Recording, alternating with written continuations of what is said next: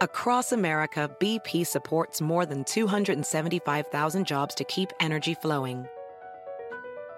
Jobs like building grid scale solar energy in Ohio and producing gas with fewer operational emissions in Texas.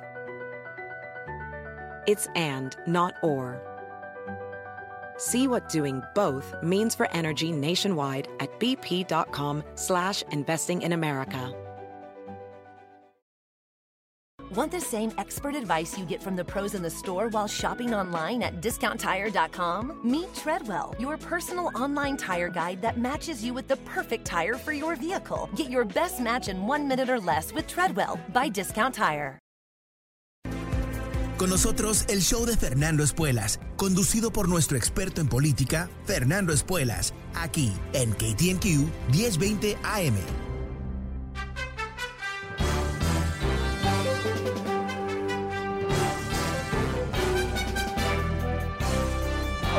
Estás? Soy Fernando Espuelas desde Washington. Muy buenas tardes, gracias por acompañarme. Ah, hoy el presidente de México, Andrés Manuel López Obrador, está en Estados Unidos como parte de una serie de reuniones con el presidente Biden y el primer ministro de Canadá, Trudeau, los famosos tres amigos, como les puso George W. Bush, un grupo de dirigentes, o sea, los líderes de los tres países norteamericanos, que no se habían reunido en los cuatro años de Trump, eh, se reunieron ahora en el primer año de Biden, ah, algo que por supuesto es esencial, ya que compartimos grandes fronteras y ah, sin duda con México por lo menos tremendos desafíos en lo que tiene que ver con migración y otros temas más como el narcotráfico y la violencia. Ahora, eh, eh, estas reuniones, por supuesto, eh, tienen el objetivo de coordinar. ah, las tres economías norteamericanas están altamente ah, integradas ah, y con el gran lío de Donald Trump, donde impuso controles, tarifas, ah, aranceles en importaciones de ambos países en diferentes momentos, ha habido realmente una situación ah, que no, no la conocemos desde el siglo XIX, donde Estados Unidos eh, tenía una, una especie de ah, agresión, ah, por lo menos verbal, por parte de Trump en contra de los aliados más cercanos que tiene Estados Unidos. O sea, México no se va a mudar a otra parte del mundo, ni tampoco a Canadá, y me imagino que Estados Unidos tampoco. O sea que eh, llevarnos todos bien es esencial eh, para los tres pueblos, ¿verdad? Ahora, eh, con Biden hay la posibilidad quizás de reintegrar, ah, si no las economías, que ya marchan in- independientemente de lo que hagan los presidentes, más o menos, sino reintegrar eh, eh, políticas eh, que pueden ayudar a ambos países. Y en particular, por supuesto, Estados Unidos necesita que México controle el flujo de migrantes en la frontera. Y México, por supuesto, necesita eh, que Estados Unidos, eh, bueno, permita que entren trabajadores y que haya una postura sobre reforma migratoria que les permita llevar a cabo lo que ha sido el modelo nacional de México por muchos, muchas décadas, que es exportar su pueblo y de esa manera lograr que ah, los ah, muy, muy trabajadores mexicanos que vienen a Estados Unidos les manden dinero a sus familiares en México y de esa manera logran, perdón, crear un- una fuente de ingresos muy, muy importante en México. Depende en el año, es el número uno, el número dos, el número tres, compitiendo con el petróleo y el turismo como uno de los pilares esenciales de la economía. Pero interesantemente, y esto es un, artículo que se publicó esta mañana en el Los Angeles Times, quizás lo leíste, en donde hay una gran, ah, bueno, tensión entre México y Estados Unidos que no tiene que ver con los migrantes y tiene que ver con energía. Y ahí es cuando a veces eh, me llaman ah, personas que son muy fans de, de AMLO, decir que yo no lo debo criticar, que él es mucho mejor y todo el resto. Eh, esto es un ejemplo de, de la crítica que no, no soy yo el único que se la hace, que muchos se la hacen, que él gobierna con una, una visión, yo diría, arcaica, una visión que en algunos momentos es eh, populista, semi-autoritaria, en otros momentos parece honestamente despistada, desconectada de la realidad. En el tema de energía, ah, tú sabes lo que está pasando en el mundo, tú sabes que el cambio climático eh, se ha identificado como una de las grandes amenazas a- al futuro de este planeta. Ah, inclusive, para darte una idea de la dimensión de- de- del problema, el Departamento de Defensa, el Pentágono de Estados Unidos, ya por varios años eh, eh, ha dicho que en, sus reportes anuales de las amenazas en contra de Estados Unidos que el cambio climático es uno de ellos, porque eh, el cambio climático no solamente va a arrasar con bueno, ciertas ciudades y, ciertas eh, geografías en donde no va a llover o va a llover demasiado, pero sino que puede provocar grandes movimientos de personas ah, a través del mundo en búsqueda de mejor clima para poder sobrevivir. Y aunque eh, esto no lo quiero decir en forma definitiva porque es simplemente algo que empecé a leer y quiero entenderlo un poquito más y no sé si hay suficientes datos como para comprobarlo, pero se piensa que parte de lo que está ocurriendo en términos de este movimiento gigantesco de migrantes a la frontera de Estados Unidos eh, está relacionado al cambio climático, la incapacidad de estas tierras que se están ah, cada vez más convirtiendo en tierras ah, infértiles, ¿no? demasiadas ah, calurosas como para soportar la vida están generando, no hay suficiente agua y todo el resto, están generando este movimiento de gente. Sin duda esto va a ocurrir cada vez más a mediados que sigue ah, este proceso en donde está cambiando el clima y va a cambiar los lugares en el planeta donde va a poder vivir la gente, donde va a poder ah, eh, cosechar ah, eh, eh, comida, donde van a poder sobrevivir. Entonces, interesantemente, ¿qué es lo que está haciendo AMLO al respecto? ¿No?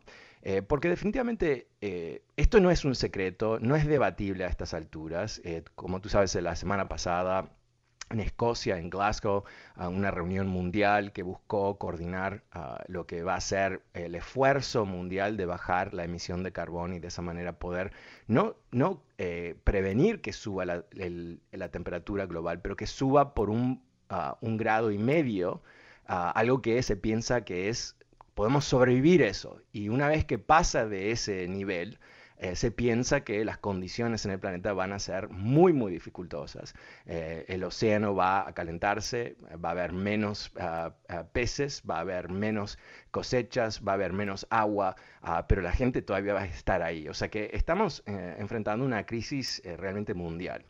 Entonces uno pensaría que México, que ya tiene más que suficientes problemas, buscaría avanzar sobre este tema. Buscaría eh, empezar a incorporar energías renovables, bajar el consumo del petróleo, eh, eh, hacer la economía más eficiente relativo a la energía. Pero lo que AMLO está haciendo es literalmente al revés. Él está tratando de cerrarle la puerta a las energías renovables está tratando de rogar las decisiones que se han tomado en el pasado que permitían la inversión de empresas extranjeras en el rubro de energía. Y está tratando de rearmar el monopolio de Pemex. Ah, y esto eh, tiene una especie de ah, nostalgia conectado a esto. Pemex se crea ah, décadas atrás como el campeón nacional de México. ¿no? Es el proceso bajo cual México toma control de uno de los más importantes recursos naturales que tiene, que es el petróleo, y de esa manera se piensa, como todos los países petroleros, por lo menos en el comienzo dicen, ¿no? Vamos a tomar esta riqueza que sale de la tierra mexicana y vamos a, construir nuestro país, ¿no? Eso fueron, obviamente, 80 años atrás más o menos. Por supuesto, tú sabes la historia, porque quizás tú, que me escuchas, naciste en México, y en algún momento tú o tu familia, tus familiares te tuvieron que venir a Estados Unidos porque no había suficiente oportunidad económica en México, ¿verdad? Ah, obviamente el petróleo es importante para México, sin duda, eh, pero decir que es el futuro del desarrollo en México es completamente absurdo, porque si fuese el caso ya hubiera ah, funcionado, ¿verdad? Y estamos frente a una, situación que no, se puede obviar. Ah, más petróleo va a contaminar más, esa contaminación no es simplemente algo conceptual, sino que es algo que está ocurriendo en este momento con un impacto inmediato que se suma a ese impacto a través del tiempo. O sea, más carbón, más petróleo genera más ah, emisiones, esas emisiones cambian el clima, el cambio del clima termina mal. ¿ok? Entonces, eh, ¿qué, está pasando aquí? ¿Por qué, por qué esto? No?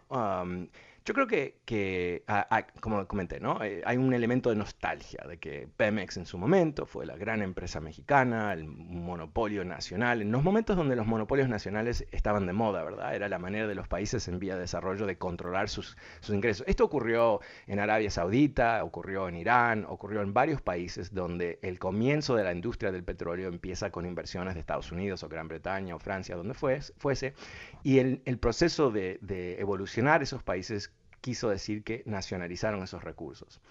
Pero ahora eh, entendemos muy bien que no solamente estos son recursos escasos, o sea, no, están ahí para siempre, sino que requieren de una inversión tremenda, constante, para mantener la producción, algo que Pemex ha perdido producción a través de los años. pero esos recursos, si se utilizan para esas energías antiguas, eh, no se pueden utilizar para nuevas energías, por supuesto. Entonces aquí es algo eh, fascinante, ¿no? Porque el, conocimiento sobre el cambio climático ya es, no diría universal, eso es, demasiado loco, ¿no? Porque hay mucha gente que no tiene la menor idea de lo que está pasando, está tratando de sobrevivir. Pero al nivel de dirigente, a nivel de gobierno, México no tiene un gobierno de bobos, tiene un gobierno avanzado, e, ellos lo saben. Y él no sé qué es lo que sabe, pero definitivamente está tomando una decisión que está perjudicando México y está perjudicando el medio ambiente y está eh, dificultando la posibilidad de que México pueda llegar a las metas que prometió México como parte del Acuerdo de París para controlar las emisiones. Yo creo que esto es eh, quizás el ejemplo más profundo de, de una mentalidad que no eh, está conectada con la realidad ah, del mundo, ¿no? Una mentalidad, yo diría casi romántica. Y, siempre, eh, no, quiero juzgar a AMLO constantemente por algo que él hizo en su momento, pero hace un par de ciclos presidenciales atrás, cuando él pierde las elecciones, él hace todo un gran show en el Zócalo, el centro de la Ciudad de México, eh, básicamente proclamándose presidente. Y eso te lo comento ¿por porque me parece que eso representa una mentalidad rara, ¿verdad? Una mentalidad mm, casi perdida, ah, desconectada, ah, enfocada en cosas que no son reales, pero emocionalmente sí gratificantes.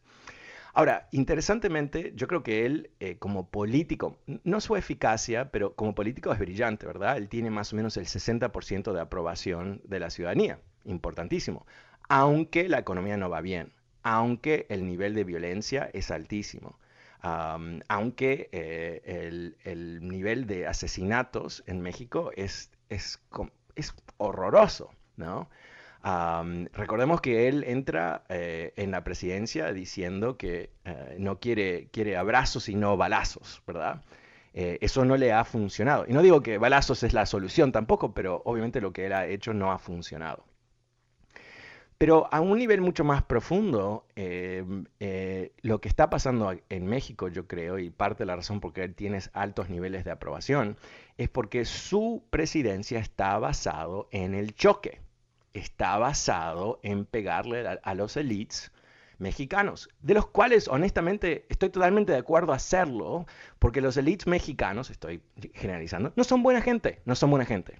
Explotan el país, se, rellenan de oro, hacen negocios entre sí mismos, ah, en algunos casos, veamos la última administración del PRI, ah, a Peña Nieto, son ladrones, ¿no? Ah, los grandes empresarios mexicanos tienen cero, cero, cero enfoque social y 100% enfoque en sí mismos. Viven ah, en grandes palacios atrás de México, se, ah, viajan en helicóptero y en, enormes camiones reforzados con básicamente guardiaespaldas por, por todos lados. Por supuesto que el pueblo mexicano, golpeado históricamente, eh, va a estar muy de acuerdo con un presidente que constantemente crea esos roces, esos choques. Pero ¿cómo resuelve la situación de los mexicanos? Y eso, de eso se trata, ¿no? Esto, más allá de las emociones, más allá me gusta, no me gusta, ¿cuál es el efecto práctico de ah, esta presidencia? Si la economía no mejora, si la violencia no mejora, si no hay inversiones hacia futuro, si ah, la política es, es antirrealista, ¿no? O sea, eh, tratar de fomentar el uso de carbón y petróleo es antirrealista, es absurdo. ¿Cómo se puede esperar que este señor va a ser la solución para México? No sé, no sé, ¿cómo lo ves tú? Porque yo, creo eh, que, hay gente que por supuesto lo ve en forma totalmente diferente. Quizás tú eres una de esas personas. Bueno, llámame y cuéntame. El número es 844-410-1020. Empezamos la tarde ahora con Vicente. Hola Vicente, ¿cómo te va? Buenas tardes. Hola, buenas tardes. Cuéntame, ¿cómo lo ves? comentar eh, respecto a, lo del presidente mexicano. Ya. Y, comentar también que eh, eh, le admiro mucho su conocimiento, sabe usted muchas cosas, pero a veces siento que habla de cosas que realmente no sabe más a profundidad, como en este caso de México. Yo siento que cuando AMLO está tratando de producir su propia gasolina para no comprarla, eso no significa que va a contaminar más, más la tierra o el aire, ya que de todas maneras se está contaminando, porque compra la gasolina a Estados Unidos ahora. Entonces, el que quiera a tener su propia gasolina, no lo veo como una manera de que está echándose para atrás en términos de mejoramiento en el ambiente o, sea, eh, solamente para aclarar, porque eh, tú quizás sabes más que yo, o sea, el hecho de que él está invirtiendo en energías sucias y no en nuevas eh, fuentes de energía, ¿te parece que eso está bien? Mm, no, no, no me parece bien, pero tampoco está, creo que no está invirtiendo en, en, en energía, está invirtiendo también en energías limpias pero el que esté así, yo creo que el que esté haciendo una red, no, sí, está, está produciendo, se van a producir muchos carros eléctricos en México. bueno, pero, eso, es un, eh, eso no, no, tiene que ver con AMLO, ¿verdad? Eso tiene que ver con Estados Unidos, eh, está incentivando la compra de autos eléctricos, eh, muchos autos que se venden en Estados Unidos se fabrican en México, eso es lo que está pasando. Pero fíjese, si usted se fija, el, el que... Em, pongamos como ejemplo, ¿qué, ¿qué, país podemos, petrolero, podemos poner como ejemplo? Mm, Arabia Saudita, um, Dubai, que eh, ha sido una, ha llegado a ser una potencia debido al petróleo. Imagínense si ellos no contaminan con todo el petróleo que Por supuesto que sí. ¿Qué, están haciendo ellos para, para no, para no contaminar? Pero, ¿sabes, que no tiene nada que ver, perdón, discúlpame, que, que, Arabia Saudita sea un país que contamine, que sea una dictadura, que maltrate a las mujeres, eh, que maltrate a las personas ah, gays y todo eso, no, no, mm. no da una excusa para que México haga lo mismo, no tiene ningún sentido eso. No, no, no estoy diciendo que esté haciendo lo mismo, al contrario, estoy diciendo que no está haciendo lo mismo. Va a producir solamente, bueno, de acuerdo a lo que el presidente ha dicho, va a, quiere producir su propia gasolina, no depender de la gasolina que le compra los eh, Eso está bien, pero, pero él está tratando de recrear el monopolio de Pemex. Eso es lo que él está tratando. Ese es el objetivo que él tiene. Él le parece que eso es una buena idea. Yo le acabo, yo le acabo de decir a usted que él lo que quiere hacer es producir su propia gasolina. Ok, eh, tú, estás hablando de algo puntual y yo estoy hablando de otra cosa un poquito diferente. Entiendo tu punto, eh, que ah, él fabrique la, gasolina. Cosa diferente? A ver si puedo comentar un poco de... Yeah. sure. ¿Qué era ¿De qué cosa diferente está usted hablando? Me gustaría que me lo repitiera porque... No, eh, una cosa es, tú estás hablando de algo puntual, fabricar gasolina, que está bien, suena bien, no sé. El punto no es ese, el punto es que él está favoreciendo a Pemex sobre otros jugadores en el país eh, por razones emocionales, porque él tiene esta, esta fantasía o esta memoria o esta ah, eh, eh, nostalgia por lo que era Pemex antes. Y cuando se hace eso, e, eso no está basado en, en, la lógica, ¿no? Porque restablecer un monopolio energético en el 2021 no es algo ¿Quién está haciendo eso excepto México? No tiene mucho sentido, ¿no? Eh, un país moderno, ¿qué hace? Diversifica las fuentes de energía, no trata de concentrarlas. Eh, ¿Y por qué? Porque sabemos que para poder bajar el nivel de contaminación de carbón se necesita una especie de eh, varias capas de energía, de los cuales hay energías viejas, de las tienen que salir y energías nuevas que hay que desarrollar. Él no está desarrollando esas nuevas energías. Vicente, muchas gracias por tu comentario. El número es 844-410-20. Estamos hablando del presidente de México aquí en Estados Unidos, uh, mientras que él está tratando de restablecer un monopolio de petróleo. Qué raro. ¿Cómo lo ves tú? Llámame y cuéntame. Soy Fernando Espuelas y ya vuelvo.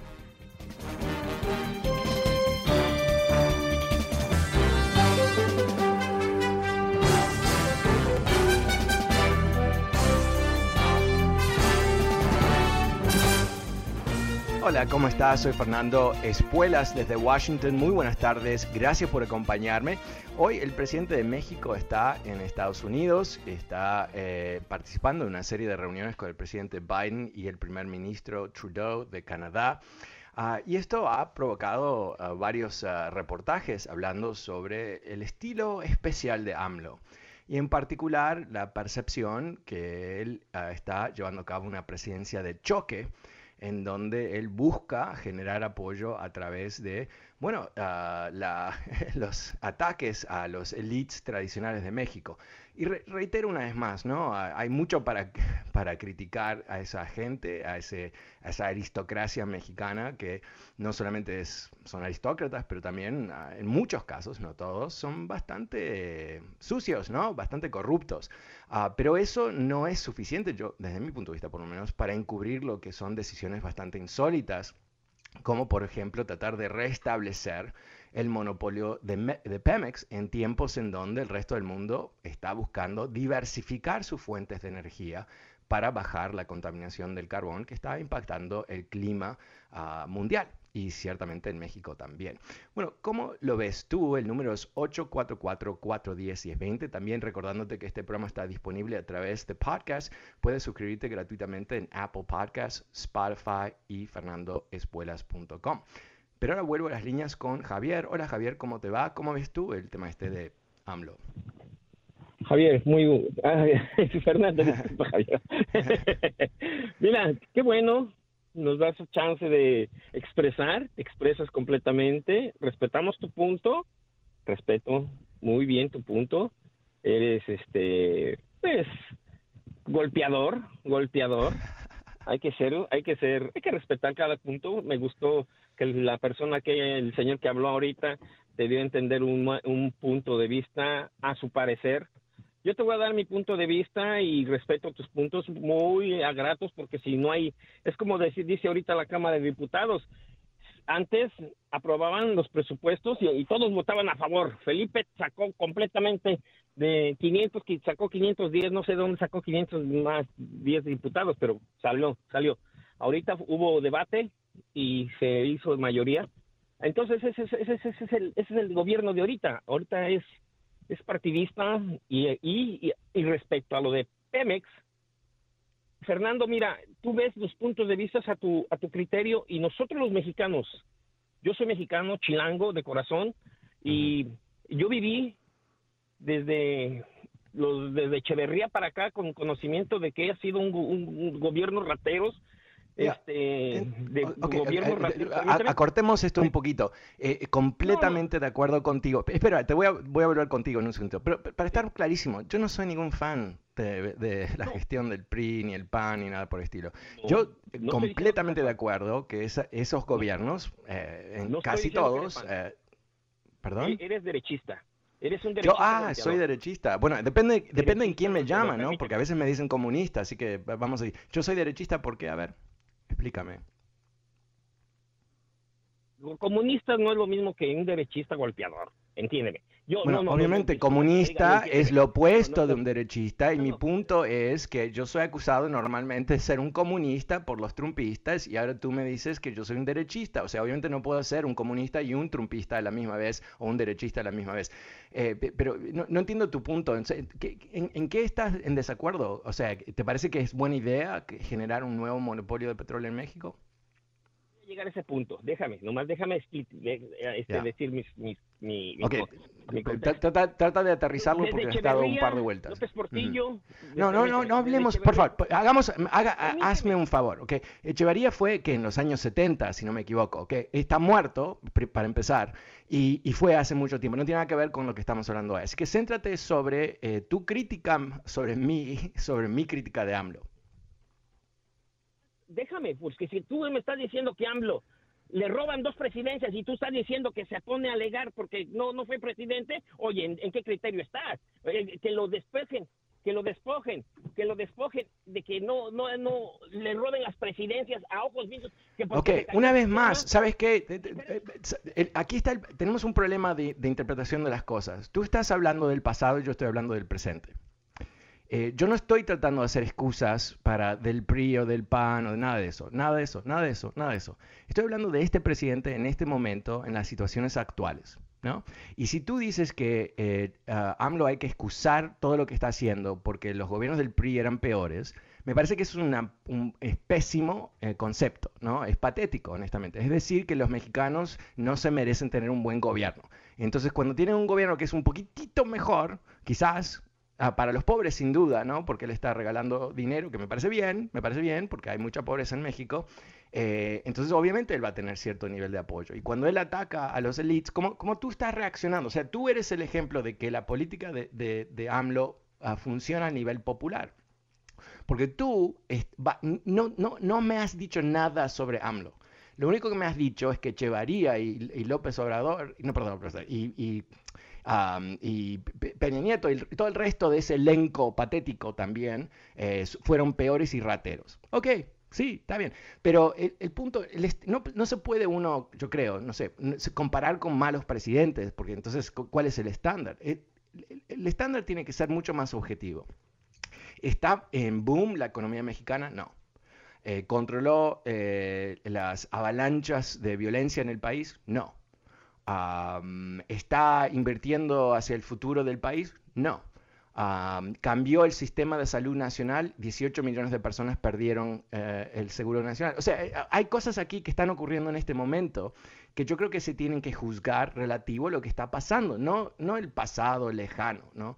Eh, eso siempre es lo, perfecto que hacen los autoritarios. ¿no?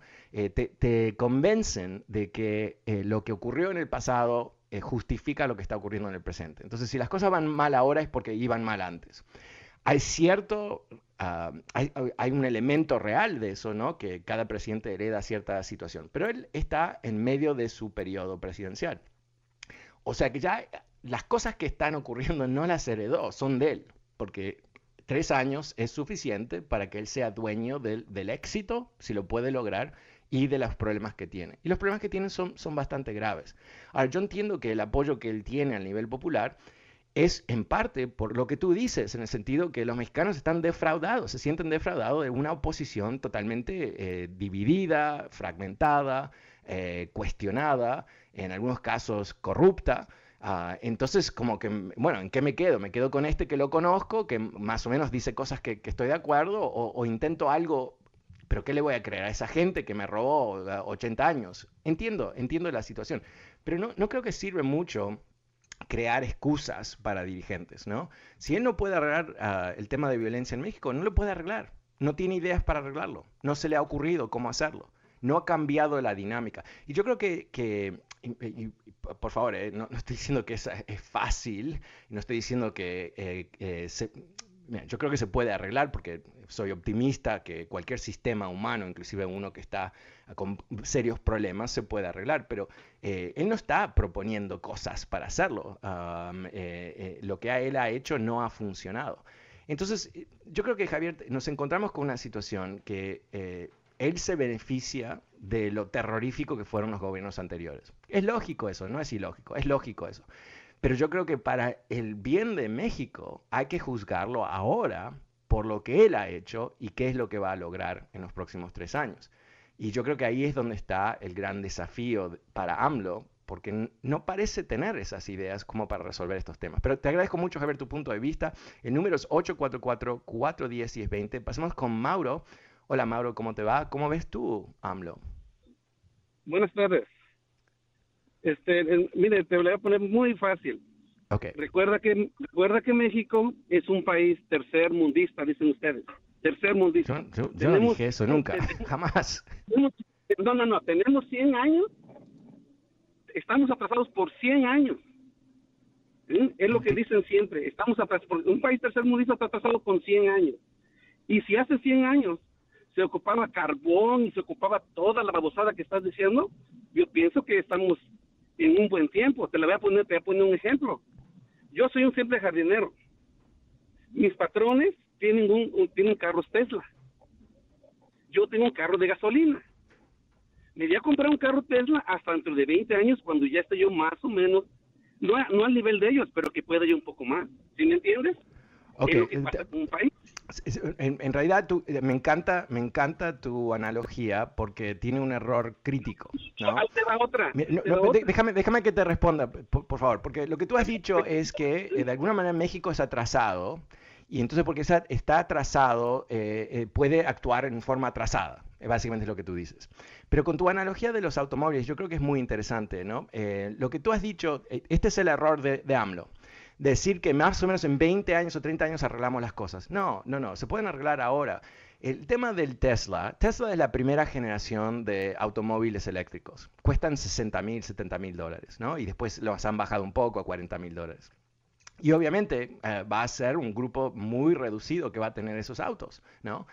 Pero ¿qué es lo que está pasando? Es que el gobierno de Estados Unidos, de hecho es lo que aprobaron ah, en, las últimas, ah, en la semana pasada, está haciendo inversiones importantes para crear infraestructura para automóviles eh, eléctricos, está eh, ah, dando créditos en los impuestos, está generando situaciones para que tú puedas comprarte un auto eléctrico mucho antes que en 20 años. Es, eso es lo que eh, se hace cuando uno está pensando en el futuro. Entonces, eh, yo, rechazo el concepto de país tercermundistas. Eh, es un concepto muy antiguo y creo que es, insultante.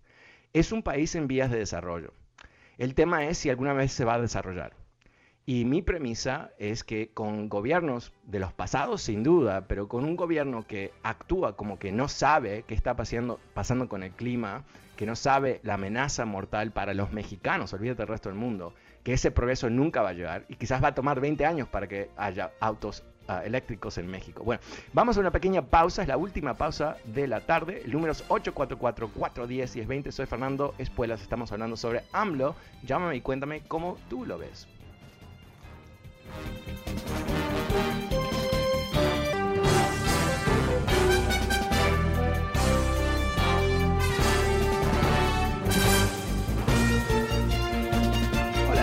Soy Fernando Espuelas desde Washington. Muy buenas tardes. Gracias por acompañarme. El presidente de México está en Estados Unidos en reuniones con el presidente Biden y el primer ministro de Canadá, Trudeau.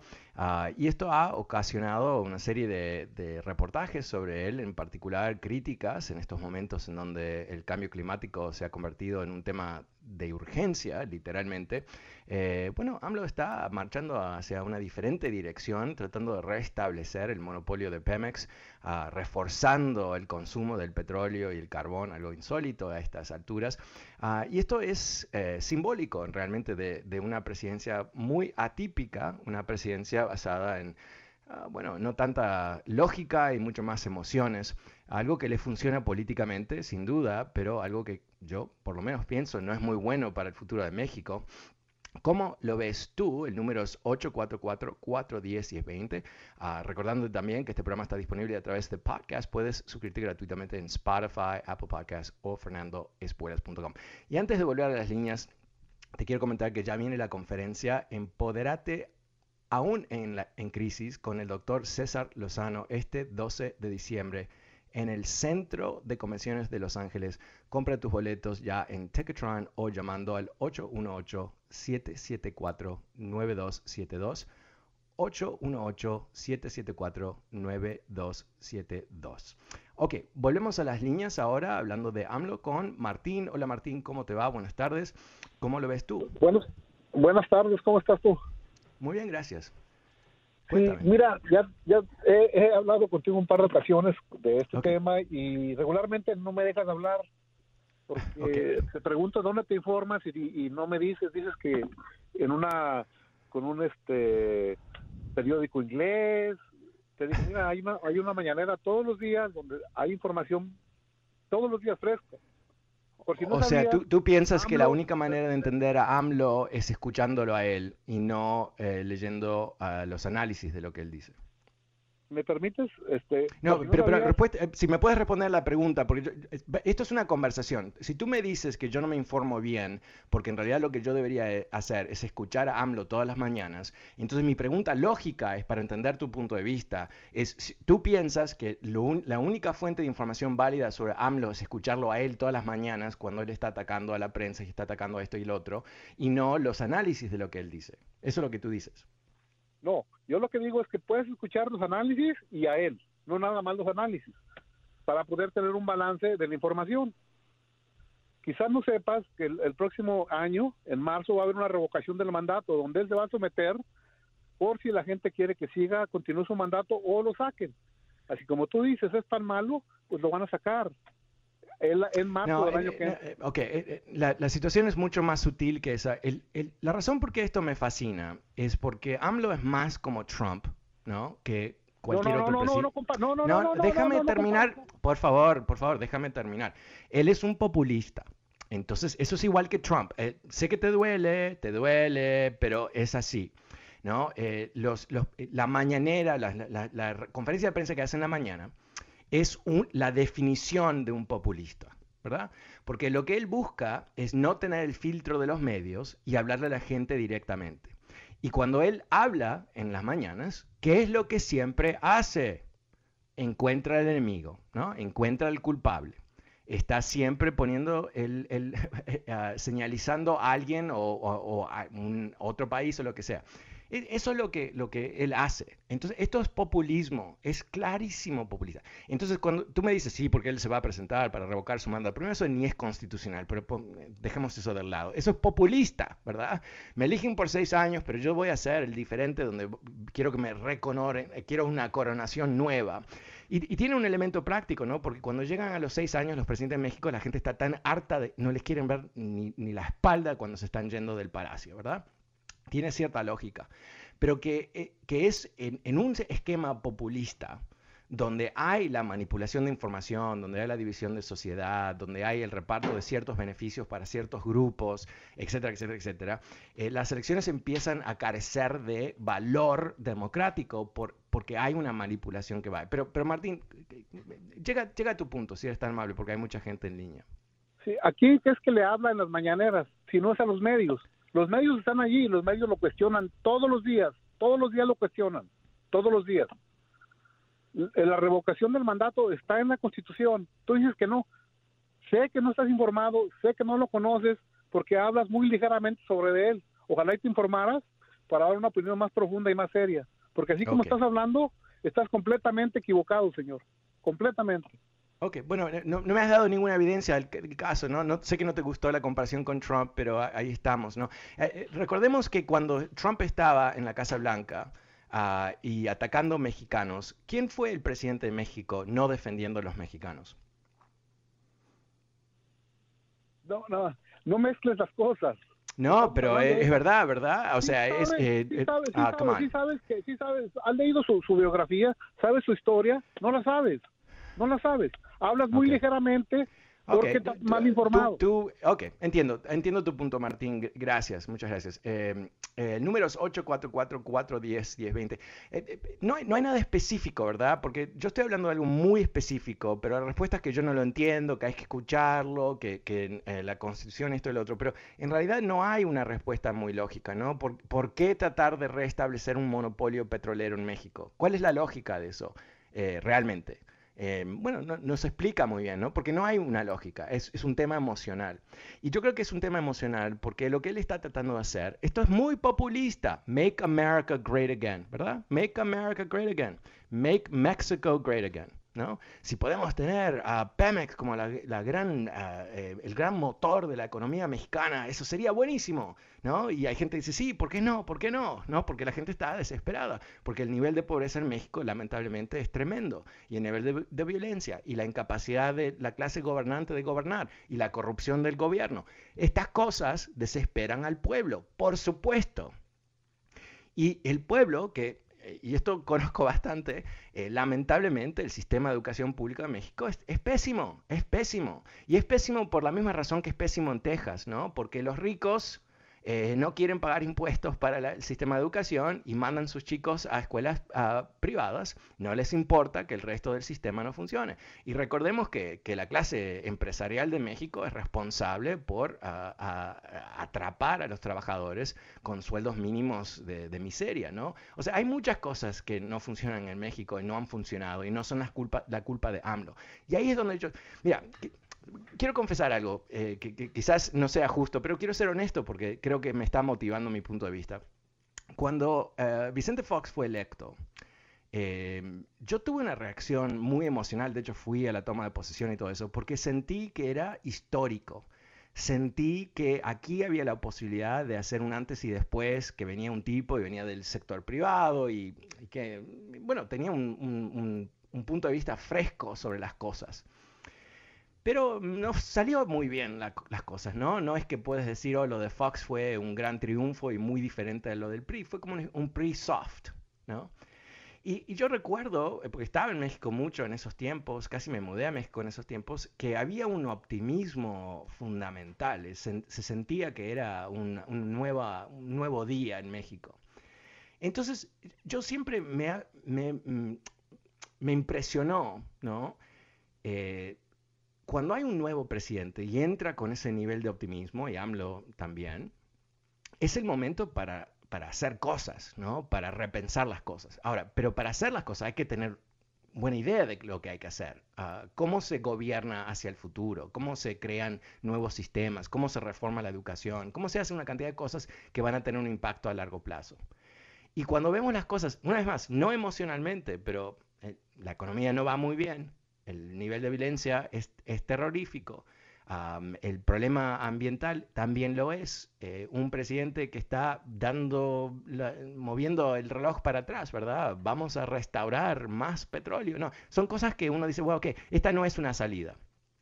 Y ojo, eh, porque yo no tengo nada personal con él, no es algo ideológico tampoco.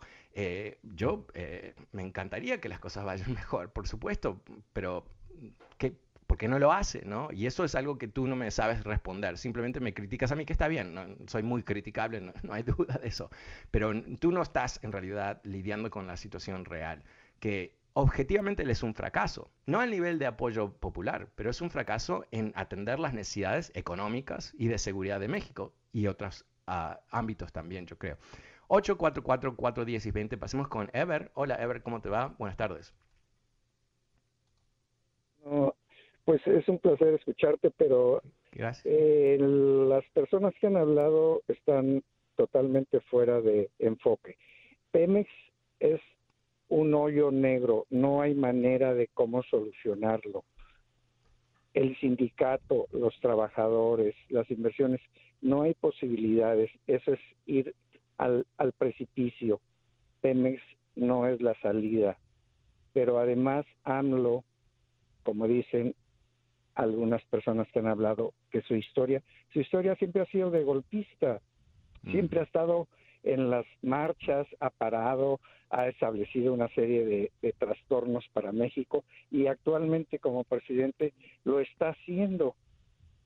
El populismo lo tiene y la popularidad lo tiene porque les entrega una cantidad a todos los de la tercera edad o mayores y ahora unos otros beneficios pero en el momento en que quitara esa, esos beneficios, pues su popularidad iba a caer porque no ha resuelto el problema de la economía, no ha resuelto el problema del, de la, del narcotráfico, no ha resuelto el problema de la educación, eh, la pandemia ha sido un desastre, pero él vive en una burbuja en el palacio, él tiene otra visión, tiene otro mundo, él para él no hay problemas, todo está bien, no hay ninguna situación, pero que vaya a Cancún, cómo salen los narcotraficantes a matar a gente ahí en la playa.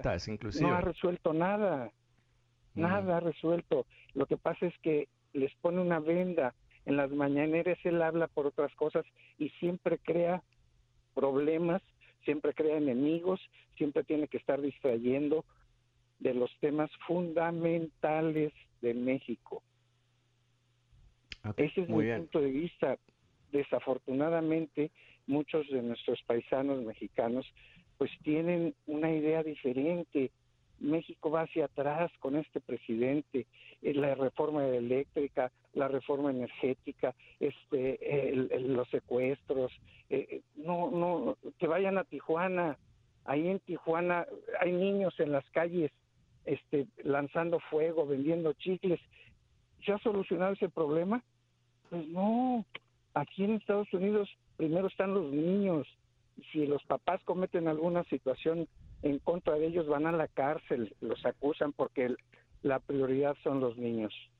Que vayan esas personas a Tijuana, a cualquier parte de México, ¿cómo es posible que los niños no tengan una protección?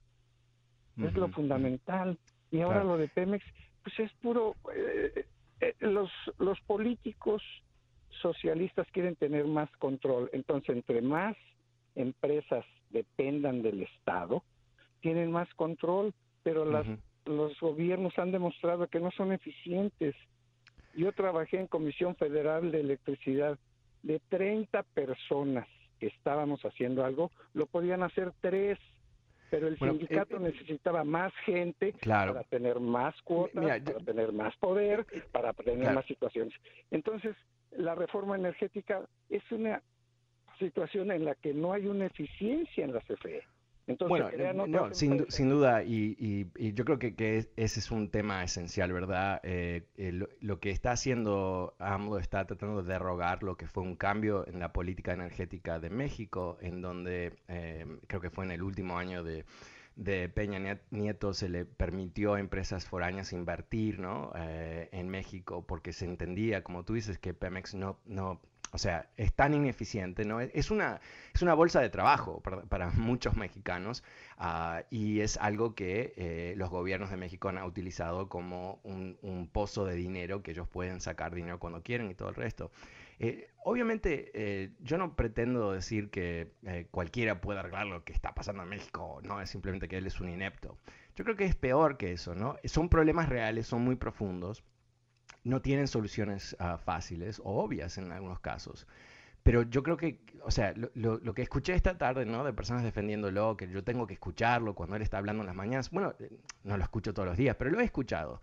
Y encuentro esa cacería de brujas como concepto habitual, ¿no? E, es lo mismo que hace Trump.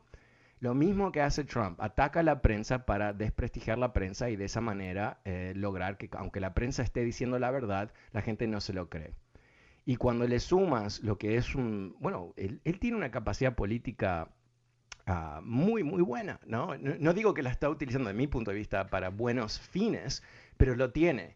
Entonces no podemos confundir nivel de apoyo popular con lo que es el efecto de su gestión. Y yo vuelvo a lo, que comenté antes sobre, Vicente Fox, ¿no? a, mí me asombra que cuando estos hombres llegan al Palacio Nacional, con las expectativas tan profundas del pueblo mexicano y con un, bueno, en ese momento con tremendo poder, ¿no? Porque en los primeros dos años de la presidencia de México los presidentes son brutalmente poderosos. Pero ¿qué pasa si estás equivocado? ¿no? Lo primero que hizo es, acabó con el aeropuerto nuevo, ¿verdad? Eh, y eso es bueno o malo, parece malo, ¿no? Porque le transmitió inmediatamente al mundo que él iba a tomar decisiones arbitrarias y por razones emocionales. Y eso a su vez, ¿qué hace? Bueno, limita el interés de invertir en México. Y México necesita inversiones de otros países para poder desarrollarse. Eso está eh, clarísimo. Entonces, e, esto es, no es una vez, no es una decisión, cualquiera se puede equivocar. Hay muchas decisiones que él se ha equivocado. Hay muchas, yo creo que él confunde la filosofía política y la retórica política con los hechos. Y en un país como México, donde se necesitan tantas cosas, tener un presidente que está más interesado en hacer todo un show mediático todas las mañanas en vez de gobernar, que se sube a un avión y se pone en la clase turista para que se, ser fotografiado ahí, para parecer que es uno de los campesinos que está viajando y todo eso. Atacar el rey de España, por Dios, por la conquista, ¿no? Y él es, él es nieto de, españoles o, bisnieto de españoles. Todo esto no son señales de, de un presidente que quiere arreglar las cosas, es un presidente que está manipulando al pueblo. Y eso es lo lamentable. Y, cualquier presidente que manipule su pueblo es terrible, ¿no? Pero en países necesitados, en países donde el modelo nacional es exportar su gente al norte, ¿no? Lamentablemente, ah, me parece que es terrorífico y que no lo veamos de esa manera eh, es triste a cierto nivel. Bueno, me he quedado sin tiempo. Mañana es viernes, por supuesto, y va a ser un programa de tema libre. Espero que me llames. Hasta entonces, soy Fernando Espuelas. Muchísimas gracias. Buenas tardes. Chao. BP added more than $70 billion to the U.S. economy in 2022. Investments like acquiring America's largest biogas producer, Archaea Energy, and starting up new infrastructure in the Gulf of Mexico. It's and, not or. See what doing both means for energy nationwide at bp.com slash investing in America. Luxury is meant to be livable. Discover the new leather collection at Ashley with premium quality leather sofas, recliners, and more, all built to last. No matter how many spills, scuffs, or pet related mishaps come its way, the leather collection at Ashley is made with the durability you need for the whole family. Shop the new leather collection at Ashley and find chairs starting at $499.99 and sofas at $599.99. Ashley, for the love of home.